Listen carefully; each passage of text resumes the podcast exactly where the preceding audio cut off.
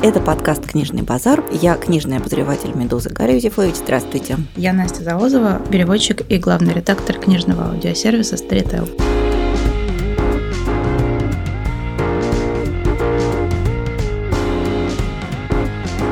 И сегодня мы будем говорить о книге, которую многие, я подозреваю, слушатели очень любят, особенно в виде сериала. Мы будем говорить о романе Нила Геймана «Американские боги». Есть у меня такое подозрение, что, в принципе, многие книги люди любят гораздо больше в форме сериала. Вообще, Нил Гейман такая удивительная совершенно фигура в современной литературе, потому что он занимает какое-то такое пространство между. Обычно писатели проходят по какому-то одному ведомству. Их либо записали в фантастику, либо их записали в серьезную литературу. И, как правило, сообщение между этими мирами крайне нарушено. То есть не то, чтобы можно сегодня ты фантаст, а завтра родину продашь. Нет. Нил Гейман является собой редчайший пример исключения. Человека, который совершенно спокойно и свободно получает фантастические премии, у него большая коллекция и Небюл, и Хьюга, и в то же время он вполне вхож в большую литературу, и никто ему не указывает на место где-нибудь внизу литературной иерархии. Конечно, конечно, вот этого своего трикстерского статуса, статуса проводника между двумя мирами, Гейман добился не случайным образом, а исключительно благодаря своему какому-то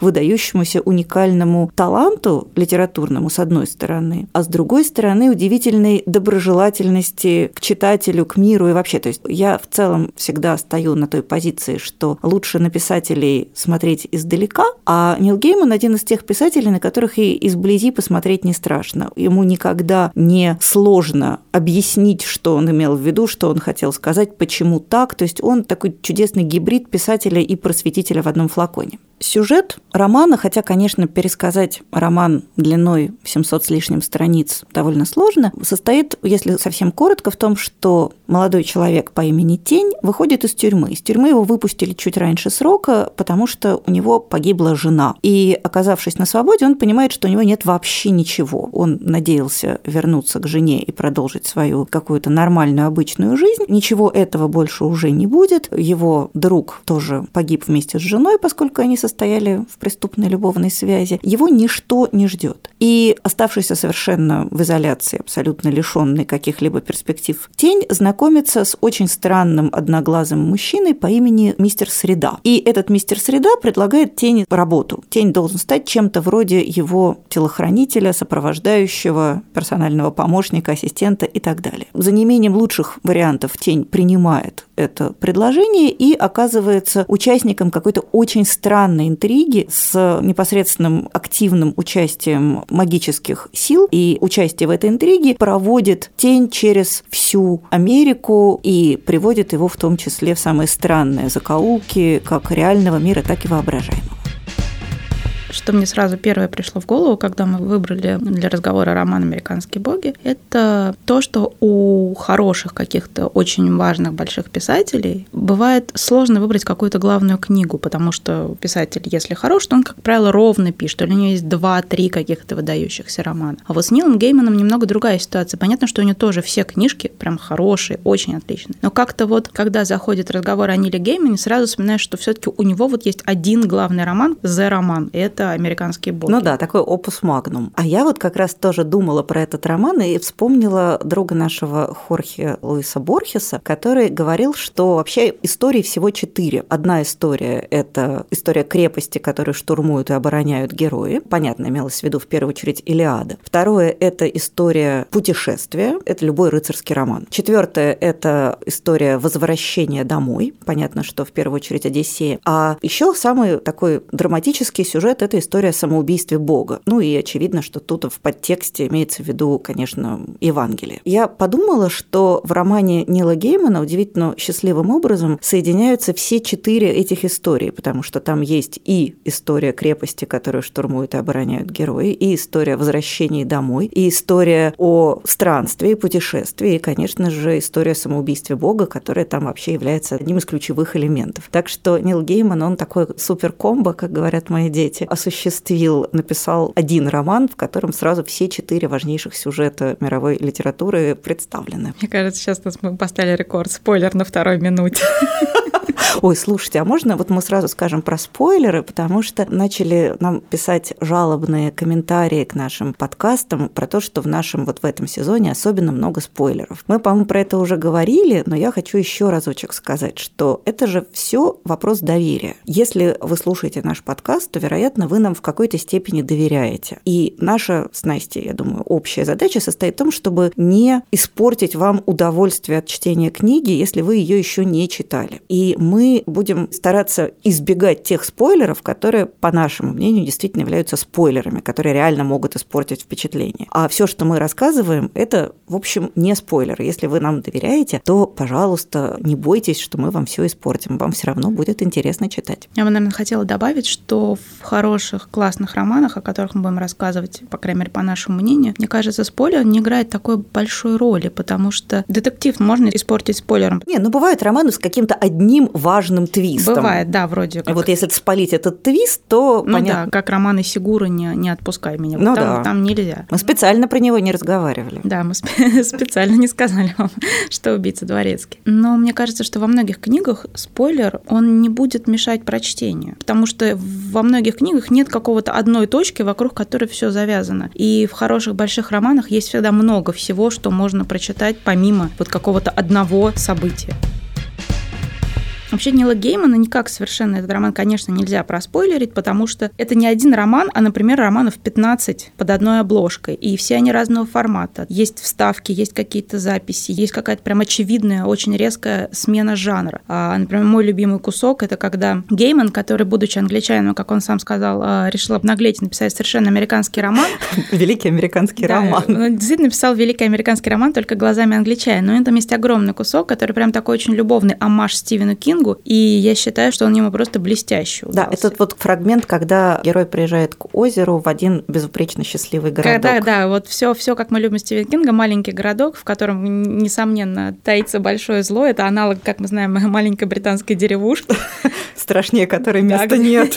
И ее можно спокойно, эту историю вытащить, это будет один роман. Но там таких историй и романов еще, например, мне кажется, ну, штук 10 точно наберется. Да, а вот, кстати, если возвращаться к этому же эпизоду, который и у меня тоже один из самых любимых, мне кажется, он вообще один из самых удачных в романе, хотя он абсолютно такой изолированный, он, в общем, почти не связан со всем остальным сюжетом, в котором герой действительно приезжает в один маленький, прекрасный, умильный городок у озера и понимает, что в этом городке живет какое-то глобальное великое зло. Он, помимо того, что, конечно, он абсолютно Стивен Кинговский, он прям такой глубоко Стивен Кинговский, но при этом носитель этого самого зла, он же оказывается абсолютно таким классическим европейским троллем, который вечно ворует детей. Ну, то есть Румпельштильцхен из сказки немецкой, который как раз таки промышлял похищениями детей, он абсолютно вот конкретно материализуется в этом сюжете. То есть Гейман как бы складывает два разных культурных пласта. Один очень европейский, такой очень глубоко укорененный в европейской традиционной культуре, и с другой стороны очень сильно американский. Они у него действительно так без стыка один в другой перетекают. Опять же, к вопросу о том, что мы заранее знаем о книге. Иногда наше какое-то знание, которое мы обладаем, не знаю, с детства или из учебы, или из каких-то наших предыдущих чтений, оно нам может э, не то что книгу проспойлерить, но оно может нам сразу сказать о сюжете гораздо больше, чем, может быть, намеревался автор. И в данном случае, если вы очень хорошо знакомы со скандинавской мифологией, то одну основную большую интригу вы поймете сразу. Буквально там на первых каких-то страницах главный герой романа Тень в среду встречает одноглазого человека по имени Мистер Среда. И если вы знаете, что Один это вот он, Вот он, это А, Wednesday. да, а среда это день вот она, то вы уже поймете уже сразу, понятно, кто такой да. мистер среда. Если вы не, не знаете этимологию, то отсутствие одного глаза уже должно навести на какие-то размышления. Да, вообще же известно, что в, скажем, в европейских мифологиях либо отсутствие там одного глаза, либо отсутствие одной ноги или одной руки, оно указывает на связь человека с потусторонним миром. И вообще вот, кстати, я еще хотела сказать, что, конечно, очень полезный, как мне кажется, компаньон к американским богам – это любой хороший, качественный пересказ скандинавских мифов. Они очень классно читаются в комплекте. Я думаю, что многие знают, что, например, тот же самый Гейман сделал пересказ скандинавской мифологии. Он так и называется, по-моему, «Скандинавские боги». И эта книга реально написана как, с одной стороны, пересказ старшей Эдды, а с другой стороны, как компаньон к американским богам, из которого можно много чего узнать о героях и вообще о сюжетах внутри этого романа. Но я бы, наверное, хотела сказать, что я бы посоветовала, если хочется погрузиться в мир скандинавских богов, то выбрать даже не самого Геймана, а удивительным образом отечественного производителя, а именно замечательную книжку «Скандинавские сказания» в пересказе Юрия Светланова. Такая советского времени еще книжка, детская. Ну, на самом деле она довольно условно детская. Нынешним нежным детям, я думаю, такое родители не почитают. Это действительно абсолютно эталонный пересказ скандинавских мифов, и если у вас как-то вот не ёкает сразу, кто такой господин Среда, то мне кажется, что вот книжка Юрия Светланова, она, что называется, нанесет немало пользы и удовольствия. У меня она была в детстве, да. Я выросла скандинавистом.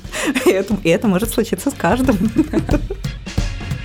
На самом деле, действительно, вот в американских богах Геймана есть масса каких-то удивительно литературных сюжетов, которые, с одной стороны, они прям видны, если у вас есть какой-то читательский бэкграунд, вы будете их там находить и радоваться. Но еще одна удивительная особенность Геймана, которая вообще во всех его книгах всегда присутствует, это такой антиснобизм, когда он сам все это знает, имеет в виду и этим классно жонглирует, но при этом его читателю норм, если он всего этого не читал, и можно получить бездну удовольствия, совершенно даже не зная и не вычитывая оттуда вот этих всех параллелей. То есть, конечно, прикольно, если ты сразу понял, кто такой мистер Среда, но даже если ты не понял, тебе все равно будет отлично. И вот как раз, мне кажется, для тех, кто либо не очень знаком с темой мифологии, либо хочет как-то заново все это вспомнить, мне лично еще очень нравится у Геймена в «Американских богах», что там у каждого из старых богов есть история, как они прибыли. Дошли до жизни как, такой. Как они прибыли в Америку, почему, как они там поселились. Прекрасные такие традиционно постмодернистские вставки в другом стиле, такие записки, истории богов, они тоже добавляют просто информации. А еще мне там очень нравится тот момент, что помимо тех богов, которых еще как-то худо-бедно помнят, тень там скрывает еще огромный пласт богов, которых вообще забыли, которых просто совсем нет. Вот эта вот глубина, как мне кажется, она достигается в том числе за счет того, что мы понимаем, что есть боги боги, которых мы помним хотя бы по имени, может быть, мы уже не помним, что там с ними надо делать, какое молочко им надо налить в блюдечко, чтобы они тебе помогли э, с чем-нибудь, но под этими богами есть еще огромный толстый-толстый пласт таких вот уже совсем безымянных духов, которые уже фактически не присутствуют даже в какой-то самой отдаленной культурной памяти. А ну и с этой точки зрения получается, что роман Геймана на самом деле по тематике. Гейман все-таки хоть и пытался написать большой американский роман, конечно, он британец. И вот шило-то в мешке не утаишь. Да. И вот здесь он э, примерно как Исигуро вдруг поднимает опять же тему вот этой коллективной памяти, которая именно в Америке, она еще довольно молодая. Поэтому там как раз вот это противостояние новых богов и старых богов, которые там происходит, и которое, собственно, является одним из главных сюжетных стержней, оно потому и происходит в Америке, что Америка – это страна, где нет вот этих таких глубоких корней, и где, соответственно, всякие боги интернета и боги SMM, прости господи, боги подкастов, я думаю, уже тоже сформировались, они как раз таки обладают там такой же силой, как и импортные европейские божества, приехавшие с первыми колонистами. Или наоборот, какие-то местные индейские боги, которые тоже где-то там на окраинах прячутся. Я помню, что Гейман очень долго обещал им, но мне кажется, уже, наверное, не напишет или напишет, но очень не скоро. Он же обещал сделать продолжение американских богов и сконцентрироваться как раз на великой битве между старыми богами и новыми богами, которая в американских богах она все-таки как-то занимает не большую часть, скажем так, романа. Там еще много чего происходит. Там есть такая сцена, которую условно можно назвать девятидневное бдение тени. И вот она, мне кажется, гораздо больше и обширнее битвы. А в продолжении Гейман, я помню, обещал сконцентрироваться на вот этой битве, рассказать побольше и о новых богах тоже. Да, они потому что вот новые боги у него какие-то такие получились немножко смазанные, не такие любовно вылепленные, как мне кажется, как вот боги старые. Так что да, я бы тоже почитала. Но в принципе можно, конечно, сказать, что Гейман все-таки не совсем бросил эту тему, потому что, например, его следующий роман «Сыновья Ананси» в принципе про то же самое, про молодого человека, который вдруг выясняет, что его неприятный папаша – это зловредное, злокозненное африканское божество, которое нарожало детей, и теперь все эти дети должны как-то разбираться со своим неприятным наследством. Да, новые боги у него вышли, мне кажется, такими не то что смазаны, они все как один неприятные. Я не помню, вот вы помните какого-нибудь нового бога у Геймана, который был бы приятным? Да нет, они все какие-то в лучшем случае жалкие, а в худшем случае вообще какие-то неприятные совсем. Возможно, мне кажется, что тут мы вступаем в область психоаналитического, потому что Гейман-то он, конечно же, представитель старого мира, и по всем его книжкам очень видно, как сильно он любит все вот это пыльное старье, и что, хотя, конечно, он и ведет мега популярный Инстаграм, который, по-моему, держится исключительно на красоте геймановского сына маленького, но, тем не менее, мне кажется, что, конечно, в мире новых богов Гейман, в общем, чужой. Мне кажется, на самом деле, что Гейман выбирает старых богов как раз потому, что он писатель. Когда мы читаем американских богов, мы видим, что у каждого бога есть своя история, которая, там, не знаю, передавалась другим. Ее слышали многие люди, ее знают. И даже если ее забыли, когда-то ее знали много. Я буквально недавно прочла несколько каких-то очень созвучных текстов друг другу о том, что художественная литература дает для, не знаю, для развития мозга, для какого-то внутреннего развития человека, она дает гораздо больше, потому что ее и читать сложнее. Она заставляет думать как-то по-другому. И Гейман, конечно, как раз он стоит за художественную литературу, за любую поданную информацию в форме истории, и поэтому вот эти вот боги интернета, когда, собственно, что такое интернет и как мы там богини медиа, это же просто информация, поданная гораздо более простом, таком упрощенном виде, которую гораздо легче потребить, но она ничего с тобой внутри не сделает.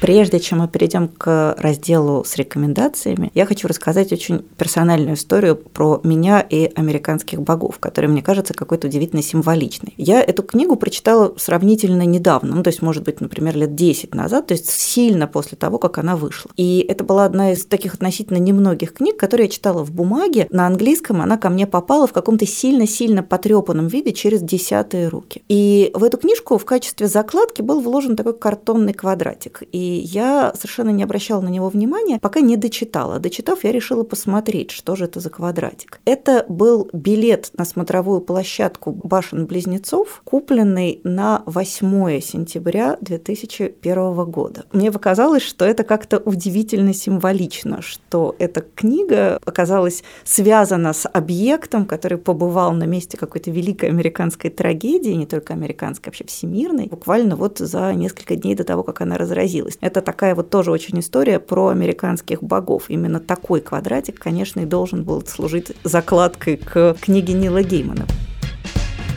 Для того, чтобы лучше понять и глубже осмыслить некоторые детали американских богов, имеет смысл почитать книгу, которая в значительной степени, конечно же, лежит в основании геймановского романа. Это книга Джека Керуака «В дороге», или иногда на русском она называется «На дороге». Это золотая американская классика, довольно спорная и провокативная. В тот момент, когда она была написана, была она написана в 1951 году, по нынешним меркам абсолютно прекрасная, милая и ванильная. Это история, которая которая является главным текстом в жанре road story, дорожный роман. Собственно, альтер самого автора, человек по имени Сэл, и его друг, такой же молодой битник-раздолбай Дин, колесят по Америке. И, в общем, этим полностью исчерпывается сюжет этого романа. Они перемещаются, они влипают в какие-то передряги в диапазоне от смешных до трагических. Они закручивают какие-то романы с довольно случайными девушками. В конце, опять вот сейчас будет страшный спойлер, главный герой решает остепениться, находит свою любовь и с ней селится в одном из американских городов, а друг его печально убывает далее по маршруту колесить по Америке уже в одиночестве. Мне кажется, что в американских богах очень много вот этой эстетики странствия. Тень почти все время перемещается, он постоянно едет куда-то, это всегда какие-то ночные дороги, это какие-то ночные дайнеры, это новые пейзажи, это новые места, новые люди. И вот эта система нанизывания разных эпизодов, потому что у Керуака эпизоды очень слабо между собой связаны. Там нет какого-то одного магистрального сквозного сюжета. Они приезжают туда, и там с ними происходит то-то. У Геймана это тоже присутствует, но кроме того, Гейман просто сам говорил о том, что он очень любит Керуака, называл и э, «В дороге», и «Бродяги Дхарма» среди своих любимых книг. И мне кажется, что это прям реально в «Американских богах» очень видно. Я в целом очень люблю эту книгу Керуака. Она, на мой взгляд, обладает каким-то свойством такой чарующей молодой легкости. В ней очень много вот этой свободы и отсутствия каких-то якорей. То же самое ощущение, мне кажется, вызывают американские боги. Главный герой свободен, его никто нигде не ждет, он волен катиться куда хочет.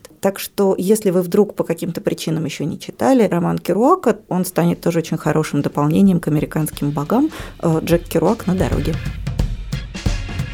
Я хочу начать свои рекомендации с э, как раз Стивена Кинга. У Стивена Кинга во всех его романах, но особенно, как мне кажется, в романе, который в русском переводе называется «Страна радости», есть иногда оно спрятано, иногда на поверхность, но какой-то такой приятно сентиментальная прокладка, когда ты знакомишься с героями, они вроде все такие хорошие, или вдруг внезапно какому-то главному герою кто-то проявляет доброту. Например, самый свежий роман Стивена Кинга «Институт» начинается с описания небольшого городка Дюпре в Южной Каролине, где мы знакомимся с полицейским Тимом Джеймисоном. Это знакомство нужно, оно в какой-то момент будет очень важным для главного героя романа, но мы вот знакомимся с этим маленьким городком, и какой этот Тим хороший, и как вот он помог тому, и как он помог всему. Это все как-то не сиропно, но очень у Кинга получается невероятно мило и создает у тебя какую-то невероятную степень доверия и любви к этим героям. И Гейман в «Американских богах» как раз атмосферу, когда ты попадаешь в маленький городок нечаянно начинаешь всех любить, а потом там случается что-то нехорошее, он ее как раз очень воссоздал. И вот э, в «Стране радости» э, это, наверное, один из немногих романов Кинга, когда очень-очень-очень долго экспозиция. Там главный герой устраивается работать, он студент, у него проблемы в личной жизни, он устраивается работать в парк аттракционов. Парк, конечно, непростой. И там идут какие-то рассказы там про маньяка, что-то такое на заднем фоне, что-то какие-то ужасы. Но это все Кинг откладывает, а какой-то вот прям большой кусок книги он рассказывает про этот парк, он знакомит нас со всеми его работниками, которые там тоже довольно давно, и у них у каждого своя история. И это вот редкий случай какой-то кинговской невероятной милоты. Сама интрига, она даже кажется такой довольно по сравнению со всеми остальными книгами Кинга, она кажется такой довольно смягченной. И если вот вам понравился в «Американских богах» эпизод, когда главный герой приезжает в маленький городок, и это почти детектив с элементами триллера, ему волей-неволей приходится расследовать серию загадочных преступлений. И вот этот роман Кинга «Страна радости», он очень созвучен этому куску «Американских богов». Поэтому если вы любите такую атмосферу, если вот вам хочется такого побольше, чтобы, в принципе, все хорошо закончилось, то я рекомендую очень роман «Страна радости» Стивен Кинг. А я хочу посоветовать книгу тоже абсолютно классическую, даже еще более классическую, чем «В дороге» Джека Керуака, но у нас в стране, к сожалению, известную гораздо меньше, чем она того заслуживает. Это книга Редерда Киплинга «Пак с Пухового холма». В принципе, Киплинг писал эту книгу в качестве такого почти пособия по истории Англии. Примерно в том же смысле, что «Путешествие Нильса с дикими гусями» Сельмы Лагерлёв – это учебник по шведской географии. «Пак с Пухового холма» – это примерно в той же степени учебник английского английской истории. В основе этого учебника, с позволения сказать, хотя это на самом деле просто собрание крайне увлекательных и очень разнообразных сюжетов, историй, каким-то образом связанных с какими-то ключевыми событиями английской истории. Так вот, там в основе лежит история о том, что мальчик и девочка, брат и сестра, случайным образом откупоривают холмы, и они встречаются с последним представителем народа холмов, вот этих древних богов, которые когда-то жили в Англии. И он, этот самый Пак, и становится их проводником в прошлое. В частности,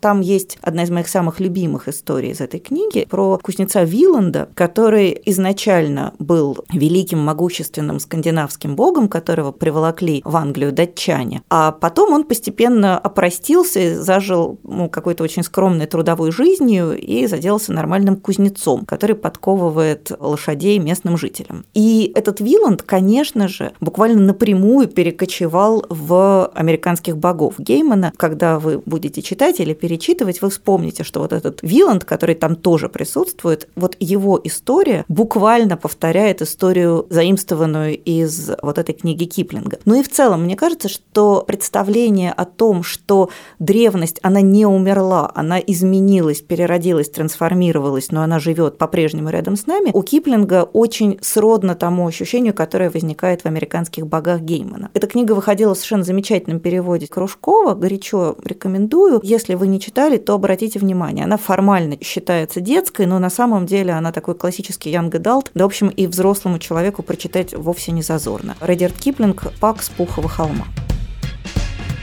Я хочу порекомендовать книгу, которую, опять же, многие, возможно, уже употребили э, в виде фильма. Полюбили.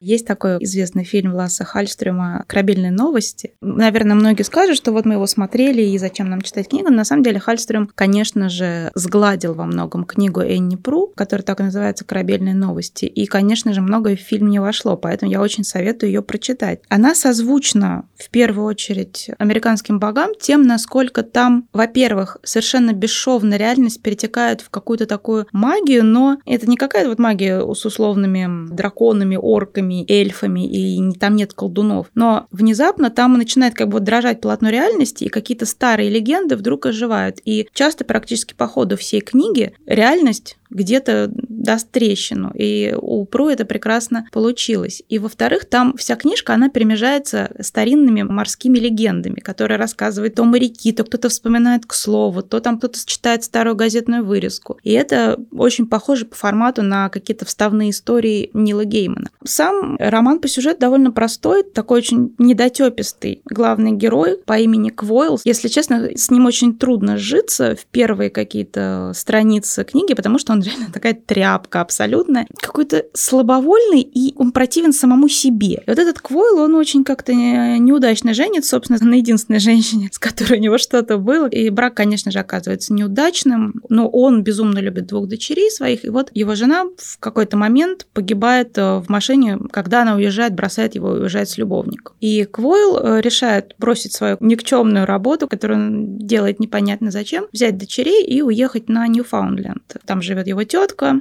у них некоторое семейное гнездо. Весь роман — это, собственно, история жизни Квойла, который пытается, во-первых, как-то себя принять и полюбить, а во-вторых, прижиться в совершенно новой местности и заняться делом. Он там обнаруживает, что очень классно, например, крыть крышу. Прекрасно это сделано твоими руками. Постепенно Квойл, конечно, знакомится и со всем населением, и находит там работу, и с ними случаются какие-то невероятные истории, включая совершенно ирландскую сцену поминок в конце. Очень-очень хорошая. Но там также прекрасно то, что в нем, как и в американских богах, есть какая-то невероятная уютность. То есть вот если американских богов хорошо читать, это примерно вот сейчас, такая темная, немножко осенняя книжка, то, собственно, и корабельная новость, они такие же. Там очень много холодной воды, очень много льда, очень много людей, которые то и дело упрямо выходят в море на лодке. При этом там также есть много очень теплых домов, где можно спрятаться. И в целом, мне кажется, это такая книжка прямо для сейчас. Да, она вообще очень утешительная. Для меня в ней тоже есть какой-то такой уют уютное волшебство да, и магия. Да, она какая-то очень, очень очаровательная, но при этом она не, не сиропная. Поэтому читайте ее до начала весны. Вот этот самый плед, какао, вот это все. Да.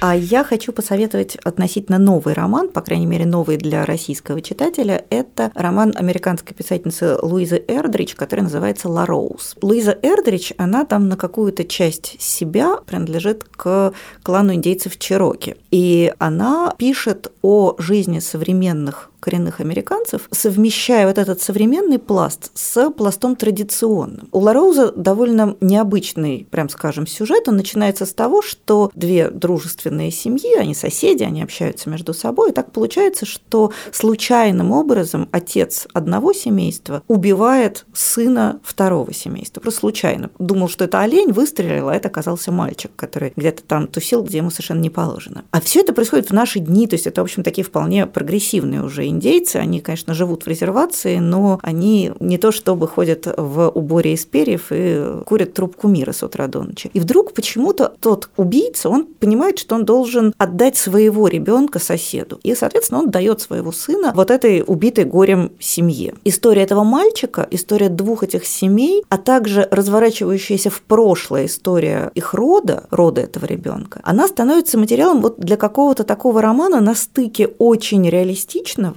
почти такого этнографического. Ну, мы же на самом деле довольно плохо себе представляем, как живут, поживают современные коренные американцы. А вот он нас в этот мир погружает. А с другой стороны, какой-то такой тонкой почти магии. Те, кто читал «Американских богов», те помнят, что там, скажем, в конце, выбравшись из всей этой совершенно скандинавской передряги, тень садится на гром птицу, которая, понятно, прилетает прямо из американских индейских легенд. И вообще там довольно большой слой, связанный с американским датскими американскими богами, с богами жителей этих земель, которые были тут до того, как приплыли европейцы и европейские боги. И мне кажется, что Лароус, Луиза Эрдрич, очень перекликается вот именно с этим пластом американских богов. То есть он возвращает всю вот эту историю каких-то древних духов, живущих на Земле, еще на два шага назад и показывает коренную индейскую составляющую, которая в американских богах тоже присутствует. Ну и вообще, на мой взгляд, это совершенно замечательный роман. У нас он прошел почти незамеченным, а вообще Луиза Эрдрич такой очень важный современный американский писатель. У нас на русском еще вышел ее роман «Круглый дом», который тоже очень хороший. Он вообще основной. Он ее самый роман, главный, да. самый известный, наверное, роман, но он немножко другой. Мне кажется, что начать можно с Лароуза, а «Круглый дом» пусть станет потом уже таким приятным десертным вариантом после того, как вы прочтете Лароуз. Так что Луиза Эрдрич во всем ее причудливом многообразии настоятельно рекомендую.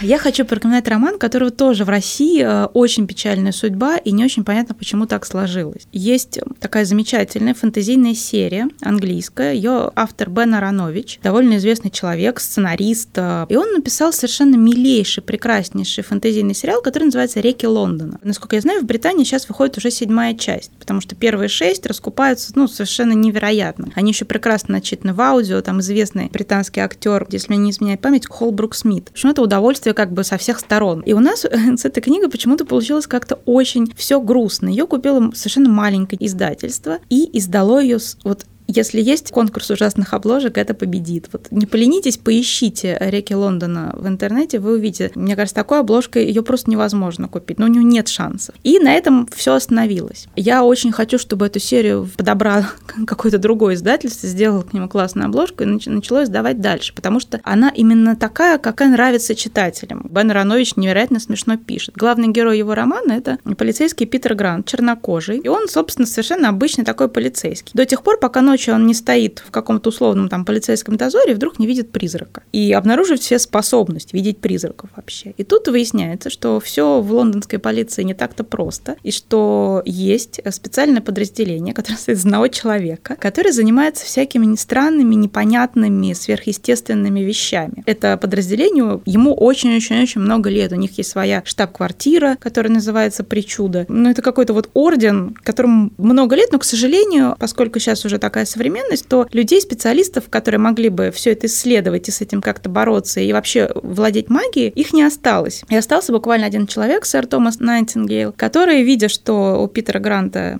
в общем-то, есть некоторые магические способности, берет его в подмастерье с целью воспитать себе хоть какого-то преемника, потому что других нет. Питер Грант начинает с этого момента расследовать э, всевозможные э, странные, непонятные преступления и немножко овладевать магией, которую, как выясняется, овладеть не так-то просто. Собственно, чем этот роман перекликается перекликается с э, романом Геймана, там все очень густо замешано на истории Лондона. Бен Аронович большой любитель Лондона, рассказывает там и архитектуре, о каких-то отдельных районах. Но сквозные какие-то персонажи — это боги рек Лондона, которые либо еще текут по Лондону, либо уже пересохли до каких-то маленьких ручейков, но они оказываются такой огромной силой. И с этой силой Питеру Гранту постоянно приходится либо считаться, либо им противостоять, либо брать кого-то их в союзники. И вот здесь вот это, опять же, полузабытые боги рек Лондона, Лондона, которой тоже уже почти не осталось. Это такая огромная-огромная часть сюжета, невероятно милая, невероятно увлекательная и, конечно же, в этом плане очень похожа на американских богов Геймана. Поэтому я очень рекомендую, если вы читаете по-английски, прочитать всю серию, если вы читаете по-русски, найти первый роман, который называется «Реки Лондона», автор Бен Аронович, ну, о каком-нибудь нашем издательстве, я рекомендую обратить внимание на эту серию, издайте с нормальной обложкой. Ну, истории несчастного бытования переводных книг на российской почве у нас нередки, и в следующий раз раз мы тоже поговорим о книге в России не слишком счастливой, а именно о замечательном и выдающемся романе датского писателя Питера Хёга «Смилла и ее чувство снега», которую, к сожалению, у нас очень давно не переиздавали, в бумаге купить сложно, но можно найти в электронном виде. На этом на сегодня заканчиваем. Я Галя Юзефович. До свидания. Я Настя Завозова. Пока.